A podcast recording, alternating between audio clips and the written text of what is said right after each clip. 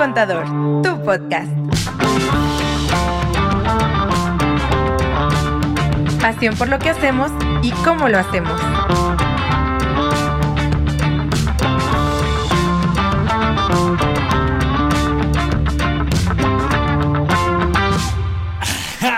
no te creas, Topo Chico.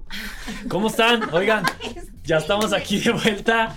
Mi primer contador, tu podcast. ¿Cómo andan? Andrea Lili, ¿cómo les va? Mes de abril, mes de declaraciones personas físicas. Muy bien, muy fresco. Sí, Veanos. mira, hasta me pongo el Topo Chico fría aquí en la, en la frente. Está bueno. ¿Cómo han Bien del estado? estómago, saludables, todo al 100. Oigan, No crean que llegué a mi peso ideal. Qué gusto que estén de nueva cuenta.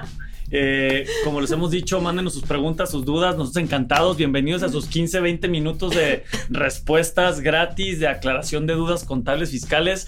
Nos encanta que nos escuchen, que nos sigan. ¿Cómo andan? ¿Qué vamos a hablar el día de hoy-? A ver, A ver, ¿qué, estamos cocinando? Como ustedes podrán haber visto en nuestro episodio pasado, empezamos a hablar ya de personas morales. que son- Empresas. que son las sociedades, ¿no? Las que se conforman por varias personas, bueno, aceptando las que también es una moral de solo una persona. Unipersonal. pero eh, en general es de varias personas, ¿no? Entonces, en esta ocasión queremos platicarles de otro régimen que hay para cierto tipo de sociedades, asociaciones en lo general, que son sin fines de lucro.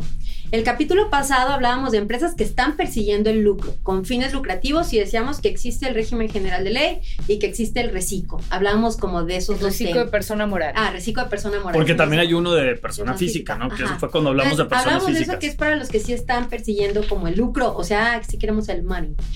Y en esta ocasión vamos a hablar de sin fines de lucro. Nos reunimos y buscamos hacer algo, o sea, obtener un beneficio o algo así, pero no, no para perseguir el... La Sí, riqueza. ajá, ajá. La, la avaricia.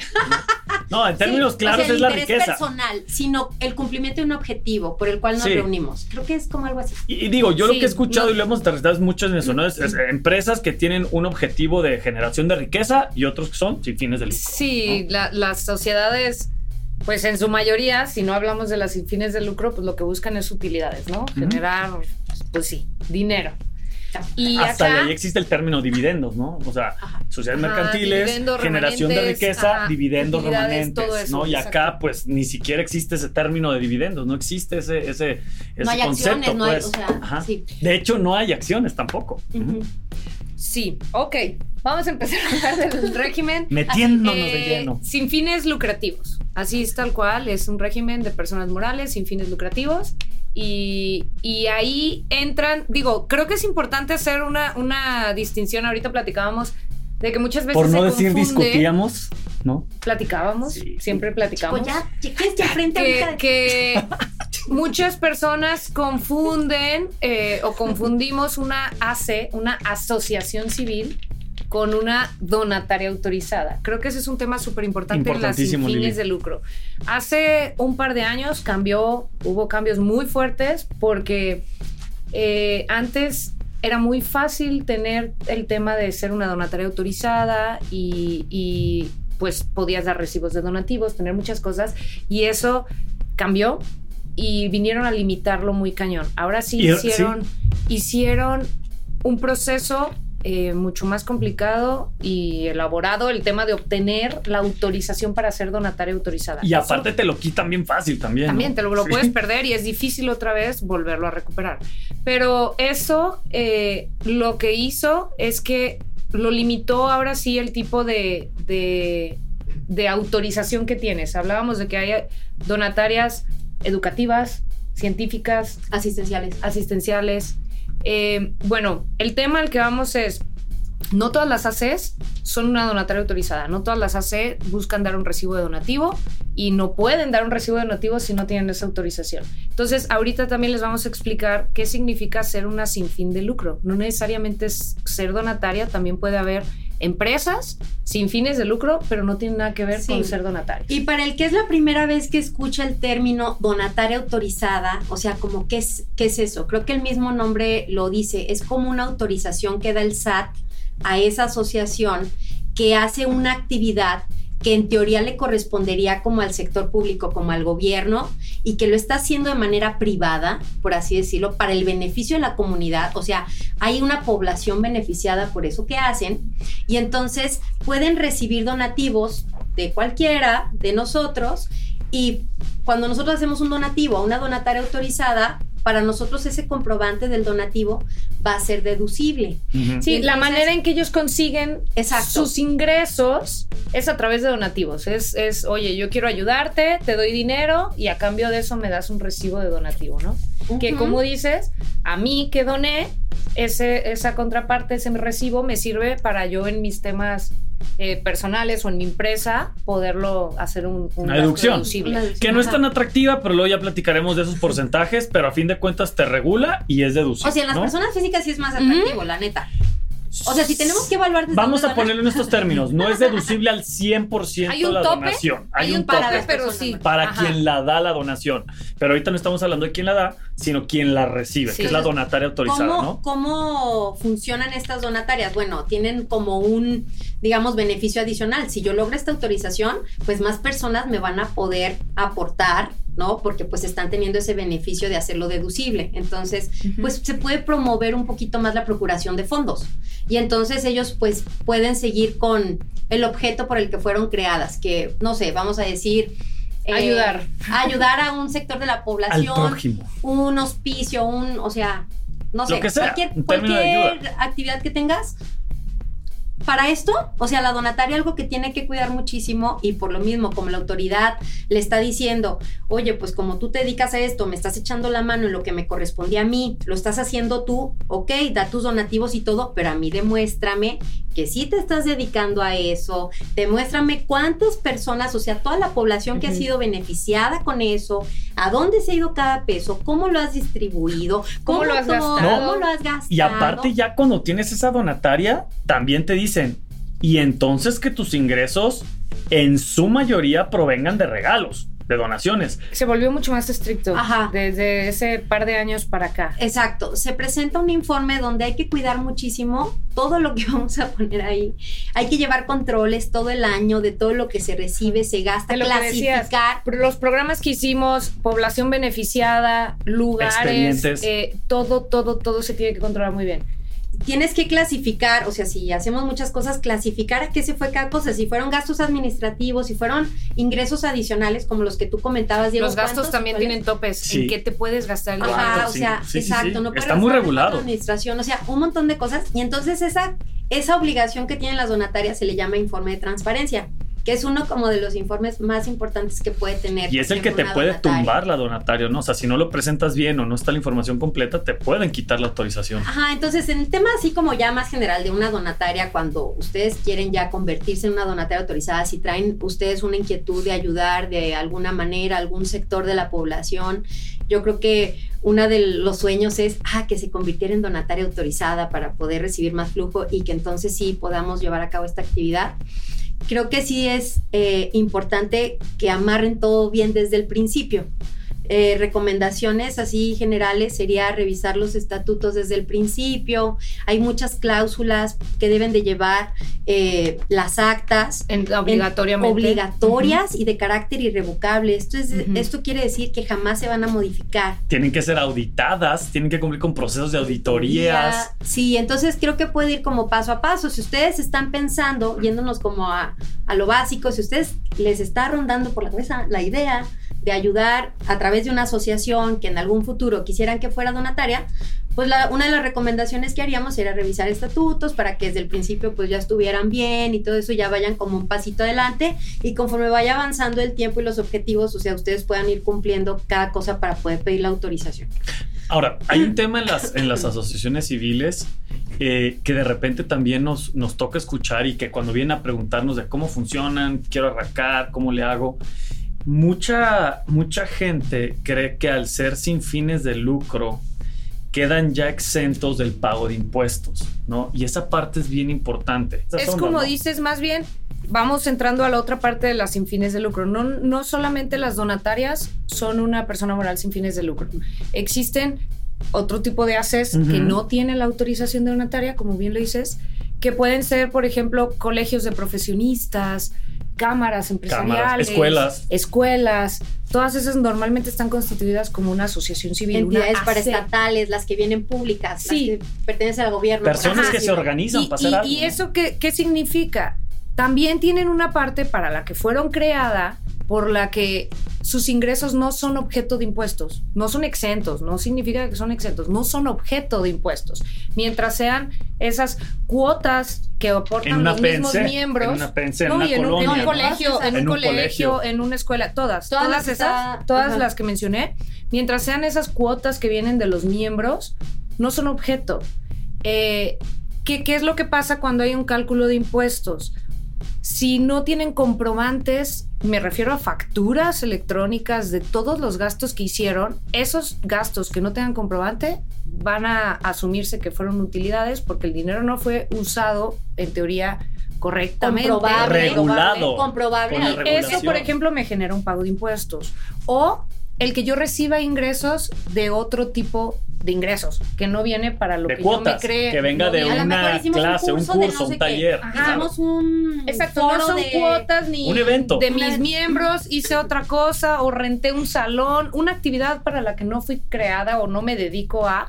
Esos ingresos sí graban impuestos, sí entran como el cálculo de una persona moral normal. Entonces, es como la gran diferencia entre soy una donataria autorizada o soy nada más una AC. Las dos son sin fines de lucro, pero ya las autorizaciones con las que cuentan es lo que hace muy diferente el cálculo de impuestos y cómo funciona. Pero esos ingresos son no objetos de impuestos. Así es. En, en lo que coinciden ambas, por así decirlo, es que para todas sus salidas necesitan tener un comprobante con factura. Y antes esa parte no era tan Esa parte estricta, no era ¿eh? cuidada y vino No. a pegarles Y podías mucho. poner nomás tus recibitos ahí engrapados simple, y listo. simple. Era como simple. gastos sin comprobante o sin comprobante fiscal. Y comprobante ahora- simplificado. Ujú, comprobante Velas. simplificado. Sí. Lo que tuvieras. Y ahora, ya si no traes factura, eh, Sí vino a pegarle mucho sobre todo a las donatarias porque la verdad es que conocemos muchas que llevamos sus contabilidades, pero que por la naturaleza de todo mundo y que por lo que todavía vivimos en nuestro país es una realidad. Hay lugares y poblaciones rurales y muchos lugares donde por supuesto que si yo voy a ir a ayudar a una comunidad rural, no me van a dar una no factura de lo que fui a comer en un pueblito que ni luz tiene, ¿no? Entonces, todo eso les genera muchos problemas a estas asociaciones civiles o donatarias para que de verdad puedan realizar sus actividades. Sí, muchos tuvieron que cambiar pues todos sus proveedores o todos, todo este tema de los gastos a la formalidad, pero muy cañón. Porque sí es importante la transparencia. O sea, este tema sí es en donde coincidimos de, de ambas. ¿Qué otra cosa tendríamos que, que platicar de este sin fines de lucro? Ah, sí. Como lo comentaba. Andrea, Ya me acordé. Así, a ver qué más. Déjame porque reflexiono. o sea- oh, Oh, oh, claro. como traducción así de programa. Bueno, yo como que ya me acordé de algo. Que creo que sí es importante. Güey, ya ves, ya se me olvidó. Güey, es Andrea, que me vuelan la déjame me recuerdo. Ah, no, ya me acordé. Muy bien. Ya ven que este tema no, no es objeto de impuesto cuando viene de cuotas de los miembros. Entonces. ¿qué tengo que hacer yo para respaldar que sí son miembros? Y entonces también es importante que lleven pues las actas y todo donde se van integrando los miembros, porque pues obviamente pues le tenemos que dar materialidad a lo que estamos haciendo. miembros. Exacto, a los Sí, sí, sí. asociados. Entonces también otra de las recomendaciones es, si los queremos tomar como cuotas, todos esos ingresos, pues tendríamos que tener la documentación que respalde que sí son integrantes. Eso también cuidaría. ¿Qué tal mi idea? Bien, ¿eh? Importante. Ver, Oigan, pues ¿ustedes creo que más? Con esto, eh, digo, aterrizamos y, es como un panorama. y- y podemos sí. dar mucha idea a cómo funciona este tema de, de sociedades sin fines de lucro. Por ahí creo que hay dos, tres preguntitas, Kike, nos comentabas. Sí, Si digo, hubiera más, mándenoslas y, y con gusto las atendemos. Ahí mándenos, pregúntanos arroba mi primer contador.com, ya saben. No, va, vámonos, vámonos por las preguntas. Sí. A ver, échale. Adelante, Una Kike. 08 pregunta: Una 08. ¿Qué es y para qué sirve la opinión positiva? Ah, la opinión de cumplimiento. Ok. ¿Quieres decirlo, chica? Date, chica. Ok. Se llama, se llama Opinión del Cumplimiento y es un documento que podemos sacar de, de la página del SAT donde... ¿Es la que? ¿D32? ¿Cómo le Antes se le llamaba así. D32. Es que también de Pues, repente, ¿sabes por oye qué? Diego, me dijeron que la D32. Fundamento de código, chico. Sí. Sí, por eso, pero la decían D32 y yo no sé qué es eso. Ah, es la opinión sí, de cumplimiento. y todos los formatos tenían un número, el R1 que era el de inscripción y bueno, en sí, El R8 que es el Audi. en fin, Perdón. en sí, en fin, todo. Bueno, la opinión del cumplimiento es el documento donde nos dice cómo estamos ante el SAT. O sea, puede ser positiva o negativa. Eh, bueno, principalmente positiva o negativa, porque puede ser sin obligaciones. Sí. Es que después se me vino de que no, también No, puede es decir que sin espérame, obligaciones. Pero es que hay un tema, ¿eh? Cuando tú no tienes obligaciones o te cuando dice estás sin obligaciones, no te dice ni positiva ni negativa, te dice sin obligaciones. Cuando tú estás suspendido en el SAT, te dice sin obligaciones. te aparece Ah, negativa. negativa, pero Te te, aparece te negativa, dice sin obligaciones. sin obligaciones y por consecuencia negativo. Mira, o ya, sea, ya- ya nos estamos viendo la respuesta. El chiste es que padres te ideas dice, nos surgen. te dice cuál es, cuál es tu estatus ante el SAT. O sea, si tienes alguna declaración pendiente en los registros del SAT, te va a aparecer negativa y te va a decir abajo qué traes pendiente. Si tienes créditos Ajá. fiscales, te van a aparecer. Por ejemplo, ya ahorita aparecen, si te multaron en una carretera federal y no la pagaste, te aparece como un crédito fiscal en tu opinión Ad- de cumplimiento. Adeudos con autoridades se convierten en créditos, En créditos fiscales, fiscales. que pueden aparecer en esa opinión. Ahora, pero es importante- esa opinión te dice negativa si tienes algún tema pendiente. Si todo está bien para el SAT, tuyo te va a Pero decir es que. Presuntamente bien. Presuntamente. Sí, porque porque puede estar declarado positiva. y al estar declarado y tal vez no con números finales o tal vez inclusive hasta en ceros y puede aparecer positiva la opinión. No quiere decir que no haya cosas que revisar, pero simplemente que tienes tus obligaciones presentadas al día. ¿Sabes? Presentadas por- ¿Sabes qué Presentadas al significa día, la opinión positiva? Que cumpliste con tu obligación de informar. Ahora, si informaste bien, quién sabe, Sí. Pero informaste. Pero de hecho, sería eso. hasta, hasta hay cosas que todavía no te detecta la opinión del cumplimiento. O sea, hay declaraciones que no tienes presentadas, pero en la opinión del cumplimiento no las detecta y te puede decir positiva. Pero bueno, lo que el Nuestros SAT te amigos del evalúa, SAT que nos estén viendo. Lo que, lo que, lo que el SAT te evalúa es eso. Así ya que, ahorita es notas. muy común que te pidan tu opinión del cumplimiento. Cuando te van a dar de alta, por ejemplo, una empresa como proveedor, normalmente te van a pedir opinión del cumplimiento, te van a pedir tu constancia. Y la opinión del cumplimiento, pues es importante mantenerla positiva. Sí. Para Creo que ahorita se está moviendo un montón. Ya la piden para todo, Para porque todo. por lo menos es una referencia. No te garantiza Pero es la una referencia nada, de que cumples. pero te da una referencia de que, bueno, pues está activo presentando lo que Ya le toda la raza anda muy kosher, así que no, Pues- dame tu opinión para, para poder, que No, pueda y es ser que mi ¿sabes proveedor. qué? Como ahorita también. Cálmate, No, güey. no, es Así. que yo lo Es entiendo. para que no O sea, ¿sabes estén dando una factura a una Claro, empresa fantasma pero lo que, que voy también es que ya las mundo- opiniones positivas. Ya todo el Pero mundo. es Hay echarle- empresas fantasmas güey. más cuidadas, güey, que la contabilidad aquí el vecino, Es güey. ¿Cómo sabes tanto? Ah, Es pues. echarle, güey, es echarle como un papelito No me más. un Al papelito expediente. más para la materialidad, porque ya ves que el SAT es como de, pues, a ver, muéstrame la materialidad, pues uno va echándole chingos de cosas para ver qué más quieres, o sea, porque si es real, mira, todo esto, esto, esto, entonces la opinión pues viene a ser algo que le da un poquito de peso, digámoslo así.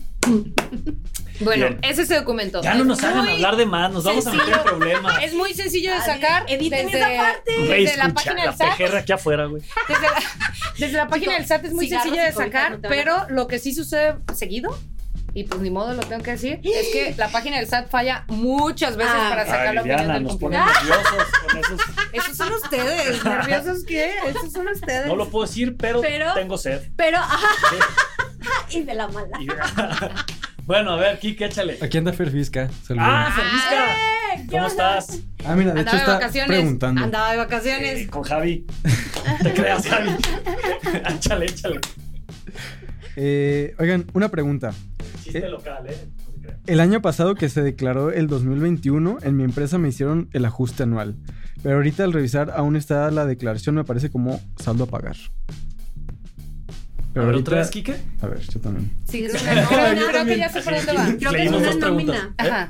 Sí, pienso que va por ahí, pero a ver, échale. El año pasado que se declaró el 2021, en mi empresa me hicieron el ajuste anual. Pero ahorita al revisar aún está la declaración que me aparece como saldo a favor. O saldo a pagar. Es que antes. ¿Cómo puedo entrar? Ah, dale, Ah. perdón. pensé que ya. Así, Ah. no puedo no pagar nada. ¿Cómo puedo enterar ese ajuste si cuento con el recibo del, del nómina? Ese ajuste. A, a ver, yo voy a decir lo que entendí. Ajá, yo y yo ahorita también. Yo voy- pero teoría. siempre entendemos cosas diferentes, así que muy Yo voy bien, a poner atención a lo complementaremos. que tú entendiste porque Yo no entendí nada. Yo entendí la pregunta, pero a ver. Ahí va. Antes había algo que se le llamaba ajuste anual a, Sí. a- a las nóminas. O sea, ¿qué hacía eso? Normalmente, pues nos tienen que retener correctamente. Según como nos estén pagando la nómina, eh, el patrón tiene que hacer los cálculos de la nómina y te retiene correctamente lo que te toca Y cuando pagar tienes un patrón, pues, porque puede haber Ajá. patrones. pero- ¿Qué, qué puede pasar? Si, si había errores o temas de que se hubiera retenido de menos o, o al revés, que, que se hubiera retenido de más, se hacía este ajuste anual en las nóminas para ajustar como el cálculo que se había estado haciendo durante todo el año. Ahora, en teoría, en teoría ya no se hace ese ajuste anual porque todas las nóminas se van cuadrando y mes con mes en la nómina, en la última nómina del mes, se va ajustando. Ya el cálculo normal sale así. Pero lo que pudo haber pasado ahí, quiero entender que fue que le hicieron ese ajuste anual, entonces él dice, Pero dice que no está reflejado. Él dice, no, me hicieron el ajuste anual, entonces yo entiendo que ya me descontaron lo que me tenían que descontar porque me cuadraron ya mis cuentas, pero en mi declaración anual me sigue saliendo por pagar. Tal vez le sale Puede menos. ser, puede O sea, ser no por sé. muchas razones. Y lo estábamos platicando ayer. Puede ser porque no tienes solamente un ingreso de un patrón. Y la tasa Mm, cambia. de- el bracket cambia cuando sumas puede todo. ser que tenga más ingresos, puede ser que tenga nómina y luego otro tipo de ingresos. Y entonces cuando al final en la anual se suman todos tus ingresos, ese cálculo, la base sobre la que te hacen el cálculo cambia y entonces la tasa cambia y te puede quedar por pagar. No significa que te estuvieran reteniendo de menos o mal, Sino, que al meter pudieran todo haber el otros mismo costal, factores. claro. O la otra es que te estuvieron reteniendo mal en tus nóminas, las timbraban incorrectamente y al hacer el cálculo anual de tu declaración anual, pues te quedaba todavía un piquito por pagar, ¿no? O sea, Ahora, yo hay- entendí que va por ahí. Hay No un sé factor importante, hay un factor imagino. importante que justamente nos acaba de pasar hace poquito con, con un cliente que tenía esta misma duda. Y, y de repente uno como que solo se pone a pensar de, no, pues es que tengo mis ingresos, sueldo, salario, solo trabajo con esta persona. Sí, pero a ver, espérame, vendiste una casa, ¿no? Y la casa no fue exenta, ¿no? Y esa casa pues ya va a sumar también esa parte de los ingresos. Y hay movimientos ahí, hay ingresos complementarios que pueden afectar, ¿no? Ese tipo de movimientos es importante tenerlos claros. O sea, no solo es el ingreso de donde chambeas, que si recibiste Mm. un asimilado, que si tuviste una facturación porque también tienes actividad empresarial. Acuérdense que el anual todo juega, todo al mismo Se costal. acumula. Se acumula y eso te puede brincar las tasas a las que tienes que pagar impuestos.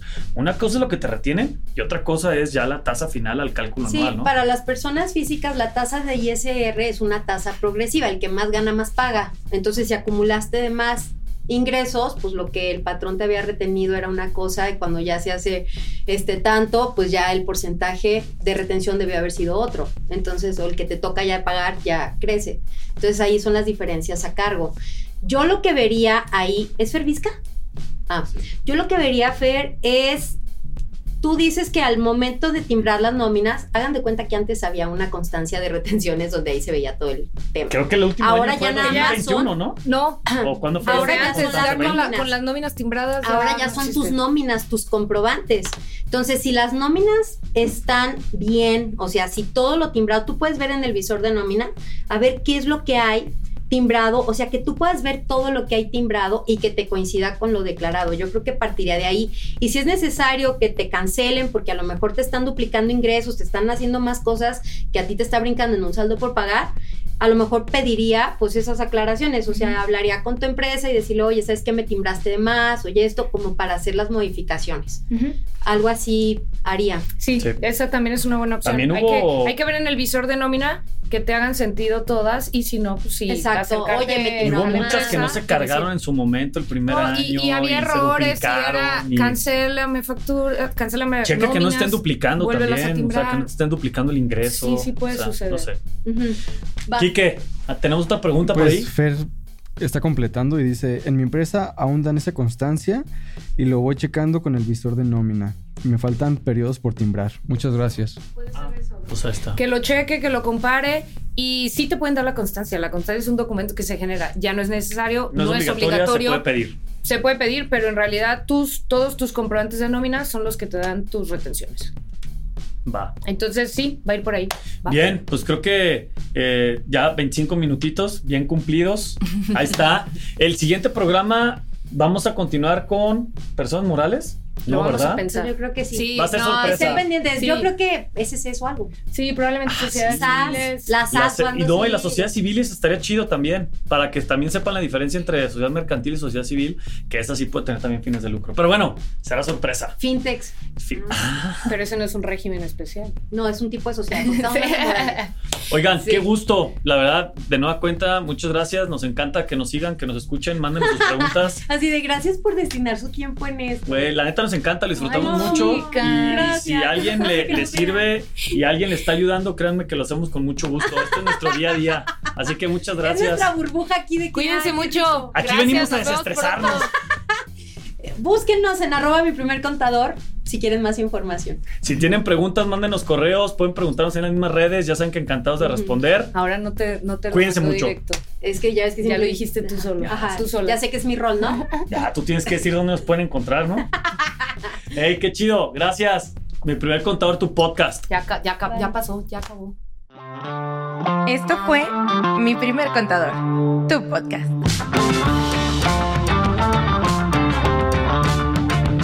Te invitamos a seguirnos en Instagram y Facebook.